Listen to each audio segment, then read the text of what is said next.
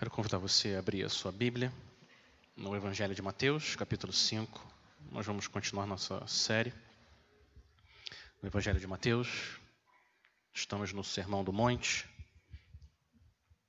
Essa noite a gente vai olhar para os versículos de 13 a 16. Mateus, capítulo 5, versículo 13 ao 16. Se você está usando uma das Bíblias da igreja, essa passagem está na página 1057.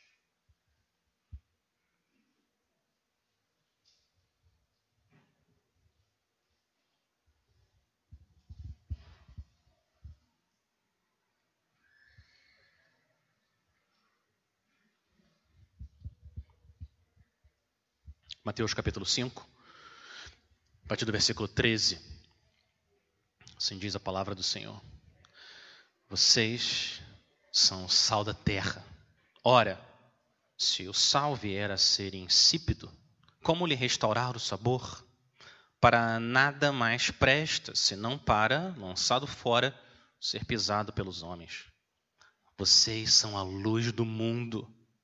Não se pode esconder uma cidade situada no alto de um monte, nem se acende uma lamparina para colocá-la debaixo de um cesto, mas num lugar adequado, onde ilumina bem todos os que estão na casa.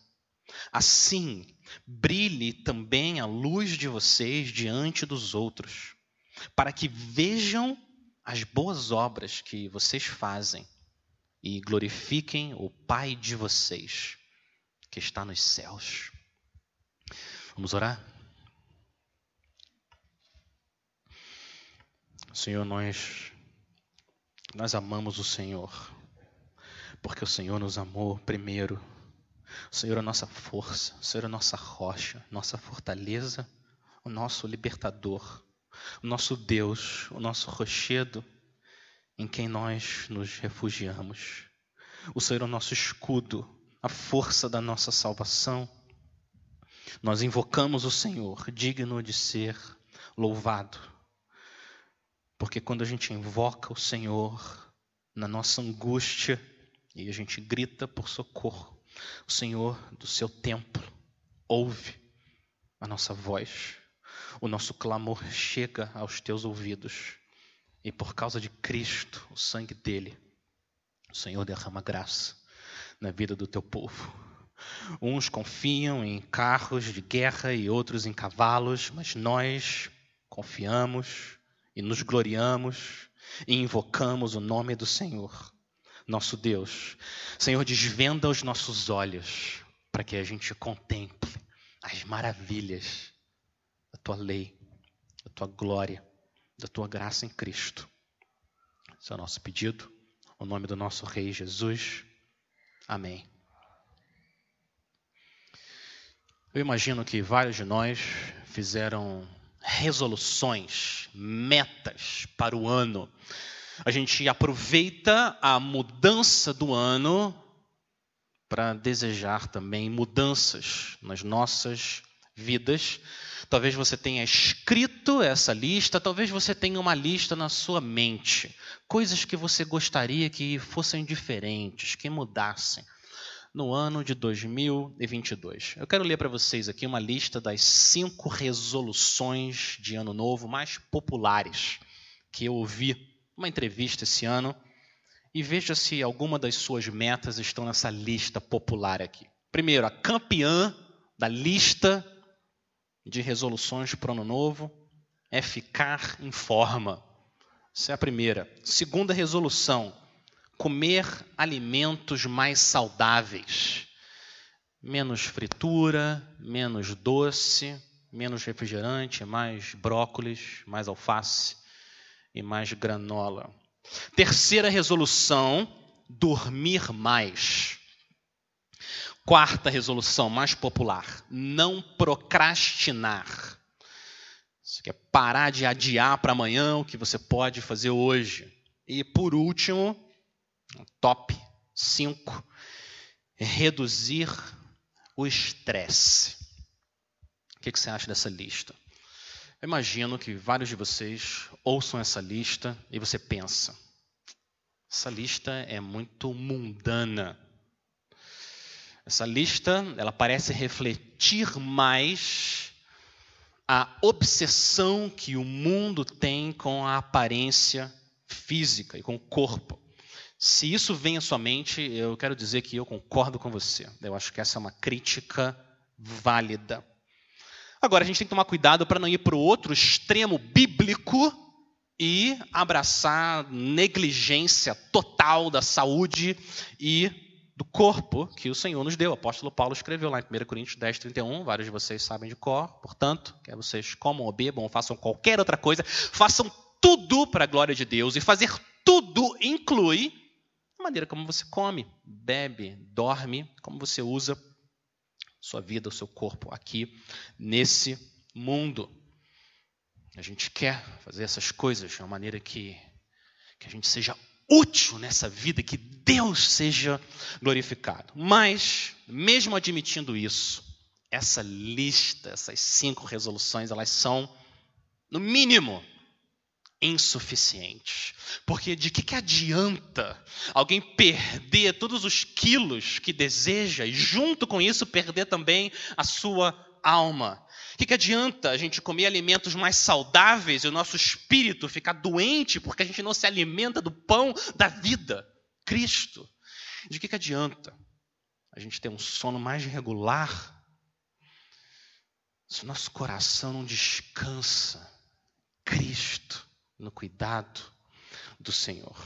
O que esse trecho do Sermão do Monte, o Senhor Jesus faz, nos ajudar a termos uma lista de resoluções mais apropriada para aqueles que vivem nesse mundo, estão nesse corpo, mas pertencem ao reino dos céus. E segundo o Senhor Jesus, o que deveria estar no topo da nossa lista para esse ano e o resto da nossa vida é nós sermos pessoas mais salgadas e mais iluminadas. Mais salgadas e mais iluminadas. São as duas ilustrações que o Senhor Jesus usa aqui para pregar sobre a vida no reino dos céus. O que é ser um discípulo dele? Como que esse discípulo vive? Ele usa o sal e a luz. O Senhor Jesus, ele é o mestre dos mestres. Então ele tira ferramentas da sacola dele para apertar a nossa alma exatamente onde a gente precisa e alargar o nosso espírito para que a gente traga mais glória a Deus. É o que ele está fazendo aqui. Ele usa duas ilustrações e ele termina com uma implicação dessa ilustração. A primeira, a primeira ilustração que o Senhor usa é o sal. Olha o versículo 13. Ele diz: Vocês são o sal da terra. Ora, se o sal vier a ser insípido, como lhe restaurar o sabor? Para nada mais presta senão para lançado fora ser pisado pelos homens. O sal tem basicamente duas funções. Isso era verdade na época de Jesus e continua sendo verdade hoje. A primeira função do sal é dar sabor aos alimentos. Vocês, cozinheiros, cozinheiras, sabem disso. Vocês, mestres na arte do churrasco, sabem muito bem disso. O sal, na medida certa, é chave para dar sabor ao alimento. A segunda função do sal, e que era a função mais comum na época em Israel, é conservar os alimentos. O sal conservava os alimentos. Você está vivendo numa época em que não tem geladeira, não tem freezer. Então, o que, que o sal faz? Você esfrega o sal, por exemplo, na carne e o sal evita que a carne estrague. O sal tira umidade da carne para que os fungos e as bactérias não proliferem no alimento. Então, ele preserva a corrupção do alimento, e assim ele não estraga. O Senhor Jesus fala no versículo 13 que se o sal fica impuro, se ele é insípido, ele não serve para mais nada. A única coisa que serve esse sal agora é para ele ser lançado fora e pisado pelos homens, porque o uso do sal, nesse caso, é virar um asfalto branco. Você joga sal no chão e isso impede que a terra rache. Era o que acontecia na época, mas ele perdeu o propósito. O Senhor Jesus fala: para nada mais presta, senão só para isso. Perdeu o seu propósito, o propósito pelo qual Deus criou o sal. E vocês são o sal.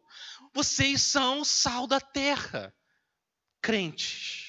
Os crentes são o que ainda dá sabor a esse mundo, é o que pode temperar a terra. Agora, se o mundo é mal do jeito que ele é mal, imaginem o que seria desse mundo sem os crentes. Imagina, o Senhor retira toda a igreja. O que ia acontecer? Não dá nem para imaginar. Inferno na terra. Mas vocês estão aqui para preservar esse mundo da corrupção total. O pecado deixa a vida com gosto terrível. Esse mundo está cheio do fungo, o fungo da amargura, a bactéria da imoralidade. O pecado, o pecado é como maná no dia seguinte. Você lembra que o Senhor falou sobre o maná? Recolham o maná, mas não guardem para o dia seguinte, não façam isso. Eu vou prover para vocês. O que, que Israel faz? Como fez várias vezes. Não confia no Senhor. Guarda o maná. O que, que acontece com o maná no dia seguinte? Você olha lá em Êxodo. Duas coisas. Deu bicho e cheirou mal. Isso é desobediência, é o fruto da desobediência. Dá bicho, cheira mal. E aqueles que ainda estão em trevas, eles não têm esse paladar espiritual. Eles não sentem um cheiro horrível, enxofre do pecado. Eles ficam comendo ira, ódio, raiva, imoralidade, sem parar, não sentem o gosto estragado, envenenam a alma. Mas a mão divina colocou você aqui, ó, salgando esse mundo corrupto, para que as pessoas possam provar que Deus é bom, provar que o Senhor é bom, para que eles sintam o aroma de Cristo. Vocês funcionam como tempero aqui nesse mundo corrupto. E assim como o sal retarda o apodrecimento do alimento, vocês retardam, impedem a corrupção desse mundo mal. Vocês são, como alguém já disse, um, como purificadores morais nesse mundo. Agora, pensa no seu caso. Pensa no seu caso. Como que você saiu do reino das trevas e o Senhor transportou você para o reino da luz? Pensa na sua conversão e veja se não foi assim. Na maior parte de vocês, a mão divina colocou uma pedrinha de sal, um crente, na sua vida. E você viu esse sal vivendo as bem-aventuranças diante de você, falando do rei que transformou a vida dele. E o Senhor, assim, atraiu você para Cristo. É assim que o Senhor continua trazendo pessoas do reino das trevas para o reino dos céus. A pergunta, então, que cada um de nós tem que fazer é: por causa da Sua presença, na sua casa e no seu trabalho, e aqui na igreja, o ambiente é, é mais salgado, ele tem mais o aroma de Cristo, ele tem o tempero de santidade, porque você tá, porque o Senhor colocou você ali. É isso que está acontecendo, é isso que o Senhor quer que você seja uma influência bendita. Por causa da sua presença, onde você está, no trabalho, na igreja, na sua casa, as pessoas amam mais a Cristo e odeiam mais o pecado. Por causa do seu testemunho, por causa das coisas que você faz, por, por causa das coisas que você fala não e porque o que você fala sim. É isso que acontece. Vocês são sal da terra e para isso serve o sal. Temperar esse mundo. Agora, para você manter e aumentar a sua salinidade, a sua santidade, você precisa passar tempo com o Senhor. Não tem nada de errado em fazer dieta e fazer exercício, mas a sua saúde espiritual tem um valor muito maior. 1 Timóteo 4,8. O exercício físico tem algum valor, tem algum valor, o apóstolo Paulo diz, mas a piedade tem valor para tudo porque tem a promessa da vida que agora é e a que há de vir. Fiel esta palavra e digna de toda a aceitação. Assim o apóstolo diz. Você é o sal da terra, crente. Na segunda ilustração, o Senhor Jesus agora muda a ilustração e vai para a luz. Versículo 14. Como que você deve se enxergar Vocês são a luz do mundo. Vocês são a luz do mundo. Não se pode esconder uma cidade situada no alto de um monte, nem se acende uma lamparina para, para colocá-la debaixo de um cesto. Ninguém faz isso. Mas no lugar adequado, onde ilumina bem a todos os que estão na casa. No versículo 4, é claro, o Senhor Jesus está usando aqui a ideia de um absurdo. Como é que você vai esconder uma cidade que está no monte? Você olha para o monte e você vê a cidade construída. E vai colocar um lençol, não, não faz sentido. Versículo 15. Quem que acende uma lamparina, uma vela, quando falta luz, esconde? Não, o propósito dela estar tá acesa é para iluminar. Remover a escuridão, empurrar a escuridão para longe e trazer luz. Esse é o propósito da lamparina. Esse é o propósito do crente. Você vive num mundo trevas, escuridão. As pessoas estão perdidas, não sabem para onde estão indo. Você é a luz. Você que pode mudar essa situação. Aqueles que estão sem Cristo, eles não têm um paladar espiritual para sentir o gosto terrível do pecado. E número dois, eles não têm olhos para ver a beleza, a beleza que é um Deus encarnado, pregado numa cruz no lugar de pecadores, absorvendo a ira de Deus para que pecadores sejam reconciliados com eles. Eles não conseguem entender, não conseguem enxergar essa beleza. Você é a luz no mundo. Agora, Olha o próximo versículo. Agora o Senhor Jesus deixa claro como é que ele quer que a gente entenda essas ilustrações. Ele tem que determinar como que a gente deve entender. Vocês são o sal da terra, vocês são a luz do mundo. O que, que o Senhor Jesus quer dizer com isso? Fica claro aqui que ele está falando da, da relação do cristão com o mundo, com as pessoas aqui do mundo. O versículo 16, a primeira palavra é muito importante. Como começa o versículo 16? Assim, assim, vocês são o sal da terra, vocês são a luz do mundo, assim brilhe também a luz de vocês diante dos outros, para que um, vejam as boas obras que vocês fazem e, segundo, glorifiquem o Pai de vocês que está nos céus. Eu quero acampar nesse versículo bendito. Olha o que o Senhor Jesus está falando, para a gente brilhar diante dos outros. Deixa eu fazer uma pergunta e você responde de forma honesta. Às vezes, você tem vontade de desistir do mundo e de ser uma influência? Você tem vontade de se isolar, se esconder e falar: chega, é muita maldade. Nada muda. Chega. Vou me isolar, vou viver essa vida aqui. E não tem mais desejo de brilhar. Eu vejo pelo menos duas razões para isso acontecer. E eu vejo essa tentação, eu confesso, às vezes no meu coração. Eu vejo duas razões para isso acontecer. Duas razões ruins, mas reais. De por que, às vezes a gente desiste. Chega. Vou esperar o Senhor Jesus voltar, Maranata, ou ele me leva, mas eu cansei desse mundo mal. Duas razões. A primeira razão é a falta de esperança. A gente perde a esperança. Talvez alguns de vocês já tenham passado por essa experiência, não sei vocês, crianças, talvez o Senhor tenha dado coragem para você. Eu vi há pouco tempo uma criança tendo essa coragem na sala de aula. Você fica ouvindo o professor falando alguma coisa, explicando a evolução, e o homem veio do macaco e não sei o que, você tem aquele, aquela coragem, você levanta a mão, ele fala, professor, mas, mas como assim? Como é que, como é que tudo foi criado do nada. Professor, não faz sentido. E o professor dá uma resposta lá, e depois a mesma coisa, e você no segundo dia de novo. Imagina, crianças, que bênção seria isso. Você levanta a mão e ô, professor, mas faz mais sentido entender que Deus criou tudo, é o que a Bíblia diz é o que eu e minha família, é o que a gente crê. E o professor enrola de novo, e nada muda. E o professor continua falando a mesma coisa, você fala, quer saber? Ah, chega. já tentei, parece que nada vai mudar. E você não levanta mais a mão, e você não fala mais nada.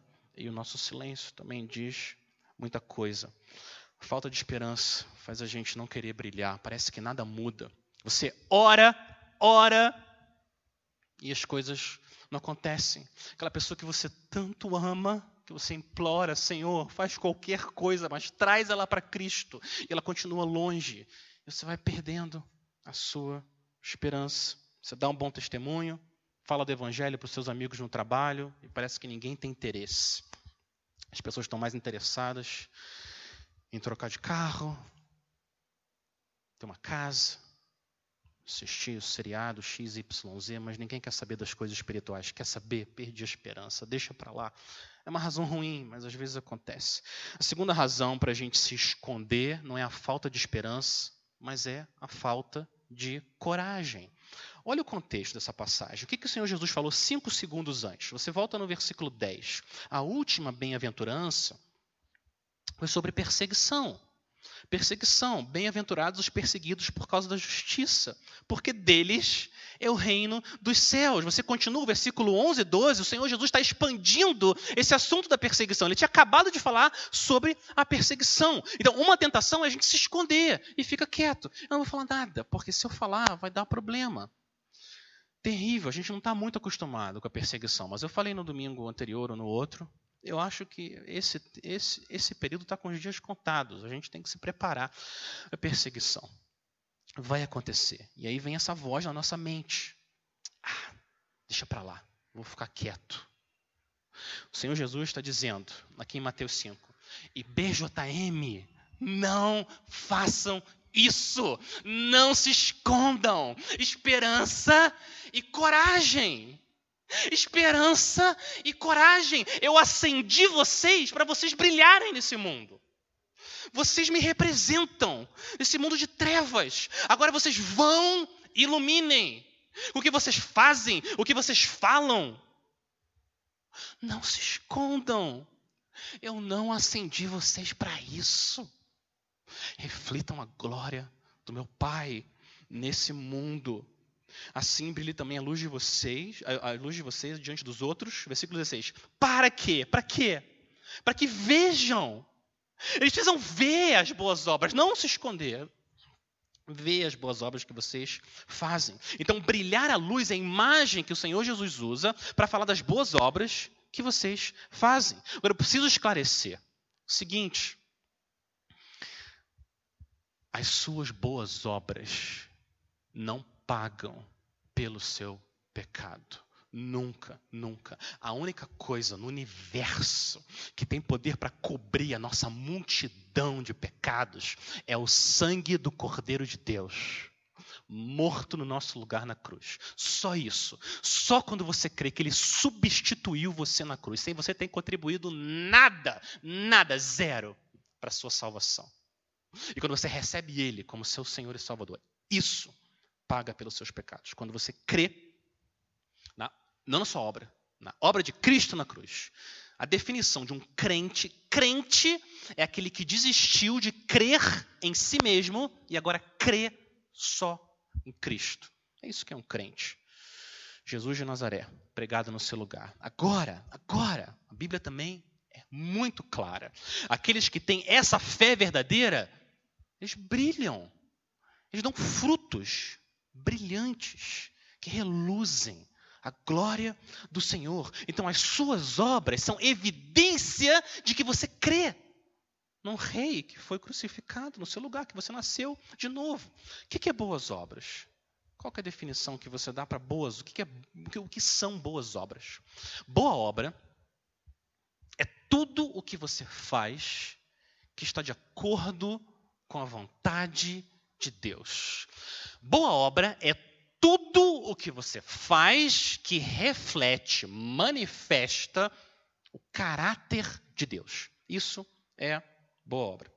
Uma lista para você. Então, o que é obra? Você levar a refeição para alguém, você falar uma palavra de encorajamento, você alertar alguém de algum erro, você pegar uma carteira que caiu no chão na rua e devolver para o dono, você dar carona para alguém, você mandar uma mensagem para uma pessoa, você orar, você fazer uma oferta, você dedicar o tempo para ouvir alguém que precisa conversar, você cuidar dos filhos de alguém para que o casal possa descansar e ter um tempo só eles dois se alguém estiver disposto a praticar essa boa obra. Uh, você dá comida para o cachorro do seu vizinho, você ajudar uma pessoa pobre com uma necessidade material, você trocar fralda de um neném, você cuidar de alguém idoso e, claro, você compartilhar o evangelho da salvação. Tudo isso é boa obra. Existem bilhões trilhões de boas obras que você pode praticar nesse mundo em trevas. Eu quero animar vocês. Uma coisa que a gente não quer é vir no culto, ouvir a palavra e não fazer nada. A gente não quer isso. O Espírito Santo age na nossa vida. Então eu quero animar você a orar. Orar para o Senhor. Um, abrir oportunidades de você servir alguém, um não crente que você conhece, e junto com isso você pedir sensibilidade espiritual para perceber essa necessidade, ir lá e se oferecer e servir. E o Senhor pode usar isso para começar a quebrar o coração de pedra daquela pessoa e o evangelho penetrar, transformar para sempre a vida de um pecador como você. Não fique Igreja, não fique frustrado. Não fique frustrado com o mundo que faz você se isolar e desistir. Não faça isso. Não fique tão sem esperança que você já não quer mais salgar e brilhar esse mundo. E não fique tão frustrado com você por causa dos seus pecados que você fala: chega, acabou. Não, não faz isso. Vai de novo até a, até a cruz. Senhor, me perdoa. Me lava com o sangue do teu filho. Me envia de novo. Eu quero ser uma bênção. As pessoas estão indo para o inferno. Elas não sabem disso. Elas não sabem. É por isso que elas estão vivendo do jeito que elas estão. Quem que sabe? Você, crente. Só a igreja. Então, não dá para esperar eles virem até nós. A gente tem que ir até eles. Servir, orar, trazer eles para o Senhor Jesus. Não se esconda, não se isole, não desista. Vá! O poder do Senhor Jesus ilumine esse mundo. O Senhor pode pegar os seus cinco pãezinhos e os seus dois peixinhos, ele pode pegar, ele pode multiplicar isso de uma maneira que você não é capaz de imaginar que é possível. Agora, eu quero esclarecer algo muito importante. Olha o versículo 16, muito importante. O Senhor Jesus termina com um objetivo não secundário, mas o objetivo final das suas boas obras. Qual que é o objetivo final? Suas boas obras elas são um meio, um meio para um fim. Assim, brilhe também a luz de vocês diante dos outros, para que vejam as boas obras que vocês fazem, e essa é a razão final. E para que glorifiquem o Pai de vocês. Glorifiquem o Pai de vocês que está no céu. Quero fazer três observações. Primeiro, Deus é o autor. Autor. A-U-T-O-R. Ele é o autor. Faz todo sentido a glória ir para o Pai e não ir para o sal nem para a luz. Quando você vê um quadro lindo na parede, você vai visitar o seu irmão, sua irmã, e você chega na casa e você vê um quadro lindo na parede. O que, que você faz? Você não, você não começa a honrar as tintas e as cores. O que, que, o que, que você honra no seu coração? O autor, o pintor daquele quadro. Certo? Você lê um livro e você é abençoado por aquele livro, o que, que você faz? Você não honra as letras. Oh, palavras, folhas. Você não faz isso. O seu coração honra o autor. A obra é um resultado do que o autor fez. Isso é verdade para o quadro e para o livro dos seus atos de amor. É por isso que não faz nenhum sentido a glória aí para quem executa a boa obra, mas a glória tem que ir para o autor. É Deus agindo em nós. As obras são suas, mas a glória é do seu Pai, porque as suas boas obras são as obras do Pai em você. A gente não pode só entender isso com a mente, a gente tem que abraçar essa verdade com o coração, porque senão a gente não vai conseguir trazer glória ao Senhor. A gente tem que abraçar isso. Tudo que eu faço de bom, tudo, tudo, Deus agindo em mim e não eu. Então eu quero encorajar você, quando você perceber aquela maldita bactéria do orgulho que fica entrando no nosso coração. Você vê essa bactéria do orgulho, o que, que você faz? Minha sugestão: você pega 1 Coríntios 4, 7 e você fala para você mesmo: Alex, 1 Coríntios 4, Alex, o que é que você tem que não tenha recebido? E se o recebeu, por que se gloria, Alex? Como se não tivesse recebido. E você prega para você. está fazendo? Agora é do Pai, não sua. Você recebeu. Você não é a fonte de nada. Agora, a gente consegue entender o que, que Jesus quis dizer. Quando ele fala, vocês são a luz do mundo. O que, que ele quis dizer? Agora fica mais claro, porque alguns de vocês conhecem muito bem a sua Bíblia e você ouve, vocês são a luz do mundo. Você lembra que lá em João, capítulo 8, versículo 12, o Senhor Jesus disse que ele que era a luz do mundo. Ele falou: Eu sou a luz do mundo. E agora ele fala: vocês são a luz do mundo. Quem que é a luz do mundo? Jesus é a luz do mundo ou nós somos a luz do mundo? Quem que é a luz do mundo? Jesus é a luz do mundo. E você é a luz do mundo. Agora, você é a luz do mundo num sentido muito diferente do sentido em que Jesus é a luz do mundo. Jesus é a luz do mundo com a fonte. Você é a luz do mundo como o refletor. Jesus é o sol. Dele raia, sai graça, poder. Você é a lua. A lua não tem nenhuma luz natural. A única coisa que a, luz faz, a lua faz é refletir a luz que vem do sol. Nós somos a luz do mundo, mas num sentido muito diferente. No sentido que Jesus é a luz do mundo. E é isso que ele quis dizer. É você que pega o seu salário, é você que vai no mercado, é você que faz as compras, é você que cozinha, mas é o seu pai em você. É você que para no posto, você coloca gasolina, você pagou pela gasolina, você dirige até a casa do seu amigo. É você, é você, é você, mas é o pai em você. Você é um meio, instrumento. Mas o seu Deus, que é a fonte de todo o bem. Suor desce no seu rosto, mas quem movimenta a sua alma é a mão da graça de Deus. Minha primeira observação. Segunda observação: Deus é o autor, você é o ator. A-T-O-R. Você é o ator não um espectador. Pensa nesse mundo como um teatro. Tá bom? Esse mundo é um teatro que Deus criou, como Calvino disse, para mostrar a glória de Deus. Você não está nesse teatro para sentar na poltrona e assistir o que está acontecendo. Esse não é o papel do crente nesse mundo. Não, você é um ator.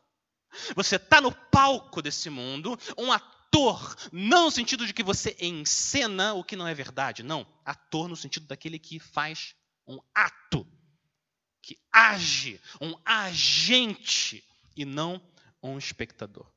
Então, a soberania de Deus nunca deve nos levar à passividade, mas à atividade. A gente aqui na nossa igreja, a gente ama a soberania de Deus. É o nosso travesseiro, é onde a nossa cabeça descansa nas nossas angústias e aflições e alegrias. A gente ama a soberania de Deus. Mas, na Bíblia, nunca a soberania de Deus leva alguém à passividade. Sempre a atividade, o que eu chamo do esforço dependente. Você se esforça, dependência, graça do Senhor.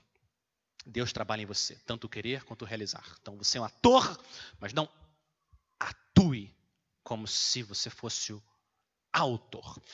Muito bem, terceiro, minha terceira observação desses versículos, e eu queria que, minha oração, meu desejo é que todos vocês abracem essa verdade. Minha terceira observação é a seguinte: resolva, resolva, uma resolução para esse ano, resolva fazer tudo para trazer o máximo para a glória de Deus. Olha para a sua vida e resolva fazer tudo para trazer o máximo para a glória de Deus. Olha como o apóstolo Paulo enxergava a vida dele. 1 Coríntios 15, 10. Olha, olha como esse homem enxerga a vida. 1 Coríntios 15, 10. Mas, pela graça de Deus, sou o que sou. E a sua graça que me foi, com, que me foi concedida não se tornou vã. Pelo contrário, trabalhei muito mais do que todos eles. A graça de Deus que me foi concedida não foi vã. Eu trabalhei muito mais, eu trabalhei duro. Olhava para o lado, ninguém trabalhava como eu. Todavia, ele fala, não eu. Todavia, não eu. Acabou de falar que trabalhava duro. Não, não, não. Eu trabalhava duro. Não eu, não eu. Mas a graça de Deus comigo. O crente foi chamado para fazer tudo para trazer o um máximo de glória a Deus. Que coisa triste é quando o crente se conforma com um nível mediano de santidade, medíocre, mínimo. Não é assim que o crente pensa. Às vezes eu fico com a impressão, tem gente que enxerga a vida cristã assim, qual que é o, qual que é o mínimo que eu posso fazer para entrar no céu? Ou deixa eu colocar de outra forma ainda mais triste, e que eu já vi acontecendo. Qual que é o máximo que eu posso viver igual ao mundo para ainda ser crente e ir para o céu? Qual que é o máximo de pecado que eu posso cometer para não ir para o inferno? Um crente nunca pensa assim, nunca. O bem-aventurado, aquele que foi salvo, salvo pelo sangue de Cristo, ele nunca pensa assim. Nunca. A mentalidade do crente é: como que eu posso viver e pensar e falar de uma maneira que traga o máximo de glória para o meu Deus que se fez carne, para me livrar do inferno que eu merecia e me levar, me levar para a glória dos céus, para a presença dele para sempre. Uma coisa que eu quero encorajar você a fazer, faz o seguinte, eu estava fazendo isso ontem à noite. medita um tempo no inferno. Não dá para fazer isso muito, pelo menos eu, eu não consigo, mas medita um pouco no inferno. Pensa quando você está muito ansioso, muito preocupado, desesperado. Pensa nesses momentos, congela esse momento, multiplica por um milhão e carrega ele por toda a eternidade, sem parar, sem parar. Medita rápido no inferno e você pensa sem que eu pudesse fazer nada, nada, nada, nada, por um motivo que eu não entendo. Deus olhou para mim e falou: Eu vou amar, eu vou amar Ele. Eu vou abrir os olhos dele para ele ver o pecado correr para a cruz do meu filho. E ver o meu filho, que como eu, Deus, morto no lugar dele. Você medita sobre o inferno e o céu. E isso vai fazer a gente desejar trazer mais glória ao nosso Deus. Um crente pensa assim: não o mínimo que eu posso fazer. Qual que é o máximo, máximo que eu posso fazer para trazer glória ao meu Deus? Crianças, eu quero propor para vocês o seguinte exercício. Vale para os adultos também. Vale para as crianças, mas vale para os adultos também. Uma vez eu vi um irmão ensinando as crianças na igreja e eu estava lá, só ouvindo, vendo ele ensinando. Ele aprendi essa lição, nunca mais esqueci. Simples e muito útil. Quando você está na dúvida do que você deve fazer, você também, adulto. O que você pode fazer é o seguinte: você pega o que você está tentado a fazer e você coloca na frase: Eu vou fazer isso para a glória de Deus. E vê se funciona. E vê se funciona. Ajuda demais por exemplo, para o adulto, você fala: ah, eu vou. Eu, eu não vou ajudar aquela pessoa que precisa, mesmo eu podendo, para a glória de Deus. Não funciona. Não, não faz sentido. Eu vou ficar com raiva e eu não vou até aquela pessoa me reconciliar para a glória de Deus. Não funciona simples assim, quebranta o nosso coração e leva a gente a viver para o máximo da glória de Deus. Crianças, um exemplo então. Você tem uma boneca, um brinquedo, uma bola, e vem um amiguinho e fala, me empresta. O que, que acontece no seu coração? Vamos ser sinceros. Acontece que você não quer emprestar, porque pode quebrar. Ou ele não vai devolver. Ou vai estragar e você não quer emprestar. O que, que você pode fazer? Vai, usa esse exercício. Eu não vou emprestar para a glória de Deus. Não funciona. Não funciona. O que, que você faz?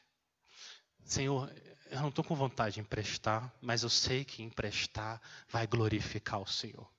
O Senhor é generoso ao ponto de entregar, dar o teu próprio filho. Me ajuda.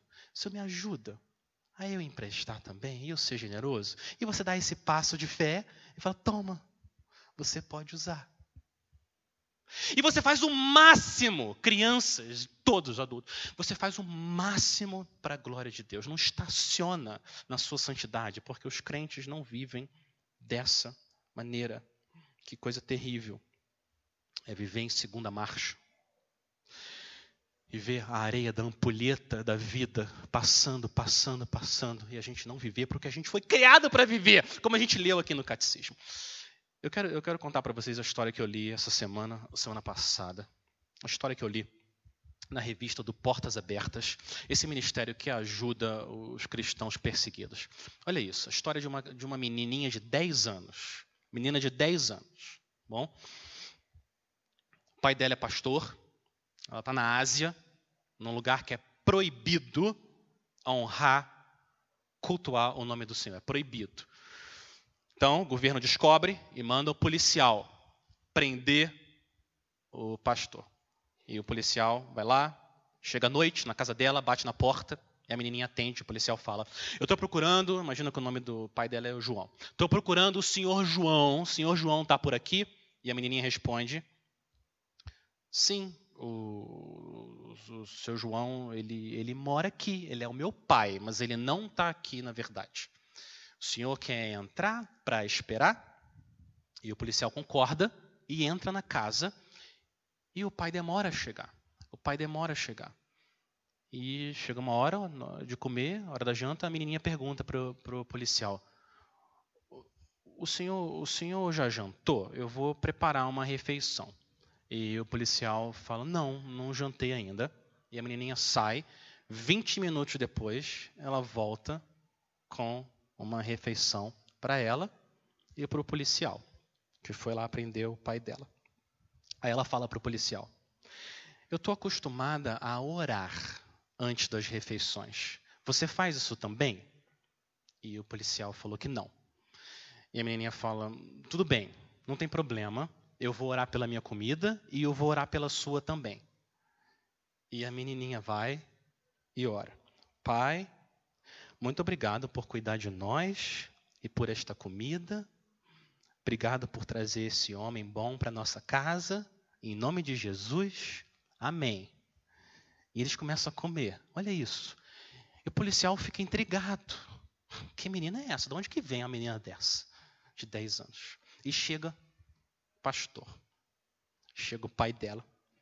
E o policial, que estava lá para prender o pai dela, porque estava fazendo cultos ilegais, ele chega e fala: O senhor, sua filha foi muito gentil comigo.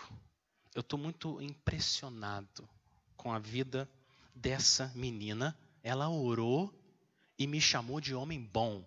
E eu não sou bom. Explica para mim o que, que isso tem a ver com o seu Jesus. Olha isso.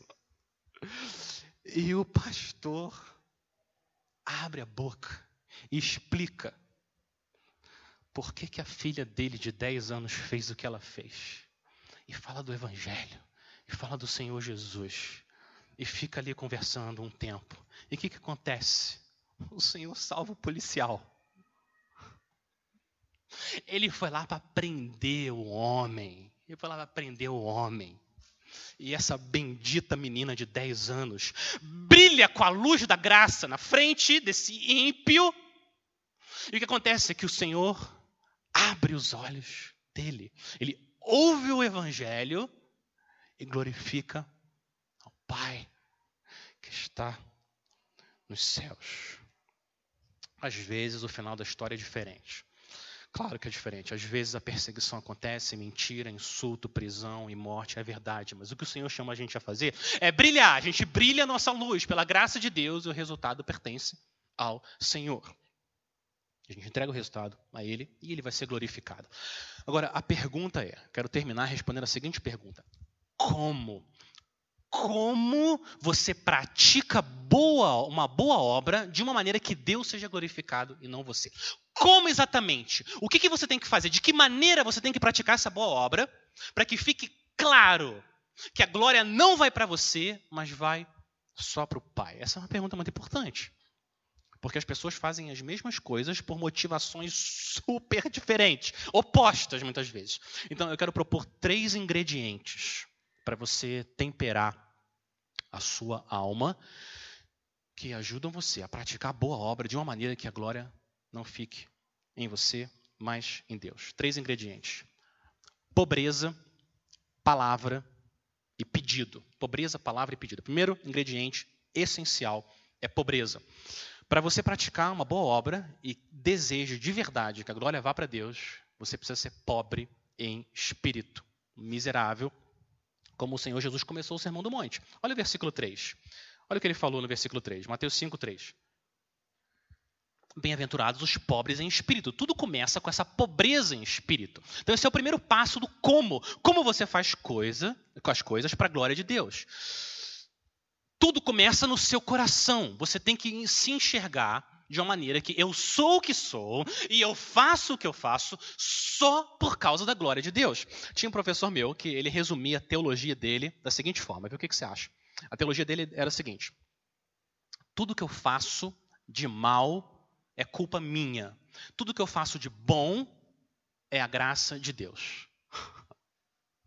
Isso é a teologia bíblica. Está certíssimo. O que eu faço de ruim, culpa é minha. É o meu pecado. Se eu faço alguma coisa de bom, graça de Deus em mim. E assim a gente traz glória ao Senhor. É terrível, mas é possível orar de uma maneira carnal. E é possível varrer a casa de uma maneira espiritual. Você acredita nisso?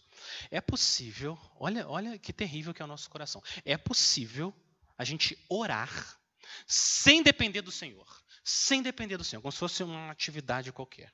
E é possível você varrer com coração cheio de louvor e gratidão ao Senhor. Você sabe que foi o rei que colocou aquela vassoura na sua mão para você servir as pessoas que vão ser beneficiadas com aquilo. E você varre para a glória de Deus. É possível. Alguém disse que Jesus fazia coisas espirituais naturalmente e ele fazia coisas naturais espiritualmente tudo, o tempo todo, trazendo o máximo de glória a Deus. Para isso acontecer, você tem que ser pobre em espírito. Segundo ingrediente, palavras. Palavras. Jesus assume nessa passagem, ele assume, ele não fala, mas está implícito que o evangelho foi pregado. Porque se um pagão vê as suas boas obras, mas não sabe que você é crente, ele não vai dar glória ao seu pai. Ele vai dar glória para você achar que é porque você é bom. Então, as palavras são essenciais. O pastor, o pai da menina, foi até lá e ele falou o evangelho e aí ele deu glória ao pai. Então, as palavras são necessárias. Pobreza, palavras, Senhor Jesus morto no lugar, pecadores. Terceiro ingrediente, pedido. Você precisa orar. e estar tá na reunião de oração e vigília e separar um tempo na sua casa, deixar o celular longe e clamar ao Senhor: Senhor, eu reconheço que a minha carne quer glória. E isso é incredulidade. O Senhor não quer dividir a tua glória. Agora tem que ir só para o Senhor. Senhor, me ajuda. Senhor, tem essa oportunidade aqui. Senhor, faz as coisas de um jeito, de um jeito que a glória não vem para mim, só para o Senhor. E você ora. Pobreza em espírito, palavras, pedido. E assim o nosso Pai é glorificado. O mundo não pode ver o seu Pai, mas ele pode ver as suas obras, as obras que você faz em nome do seu Pai. Eu quero animar você a se arriscar, se arrisque, faça alguma coisa diferente. Ore, peça ao Senhor para te mostrar como que você pode fazer o máximo de boas obras, para trazer o máximo de glória a Deus com a sua vida aqui na terra. Como que o Senhor pode receber a glória que ele é digno. Eu vou terminar lendo para você uma resolução de vida que um jovem fez. 20 anos. Quando ele tinha 20 anos, esse jovem fez essa resolução. Isso aconteceu há 300 anos atrás. Então ele escreveu essa resolução num papel, 1722. Olha isso, ele tinha 20 anos, 20 anos de idade. O nome desse jovem é Jonathan Edwards, foi pastor missionário há muitos anos. Ó, que tal essa resolução para esse ano? O que, que você acha? Resolvi que farei tudo aquilo que seja para a maior glória de Deus e para o meu próprio bem, proveito e agrado, durante todo o tempo de minha peregrinação, sem nunca levar em consideração o tempo que isso exigirá de mim, seja agora ou pela eternidade afora. Resolvi que farei tudo o que sentir que é o meu dever e que traga benefícios para a humanidade em geral, não importando, não importando quantas ou quão grandes sejam as dificuldades que eu venha a enfrentar. Coisa linda viver dessa forma. Eu resolvi. No começo ele colocou lá, pela graça de Deus, tudo que eu coloco aqui, eu não consigo fazer nada, humildemente, Senhor me ajuda. Mas pela graça de Deus, eu resolvi. Eu resolvi que eu não vou empurrar minha vida. Como a maior parte das pessoas vivem aqui. Jogam tempo fora. Vocês são o sal da terra. Vocês são a luz do mundo. Que o Senhor nos dê graça para a gente fazer o máximo de boas obras, para o máximo da glória dele. Porque dele e por ele para ele são todas as coisas. A ele seja a glória para todo sempre. Amém. Vamos orar. Senhor, nós queremos pedir tua ajuda que o Senhor encha a nossa alma, inunde a nossa alma com pobreza de espírito, que a gente reconheça que não existe nenhum poder em nós. Senhor nos ajuda, nos dê esperança, ousadia, coragem, para que a gente abra a nossa boca e fale de Cristo e entregue os resultados ao Senhor. E nos ajuda, Pai, nos leva até o trono da graça para que a gente ore mais. Que nós sejamos homens e mulheres de oração. E que o Senhor faça muitas obras nesse mundo através de nós, para que o Senhor receba toda a glória. É no nome do nosso Senhor Jesus que nós oramos. Amém.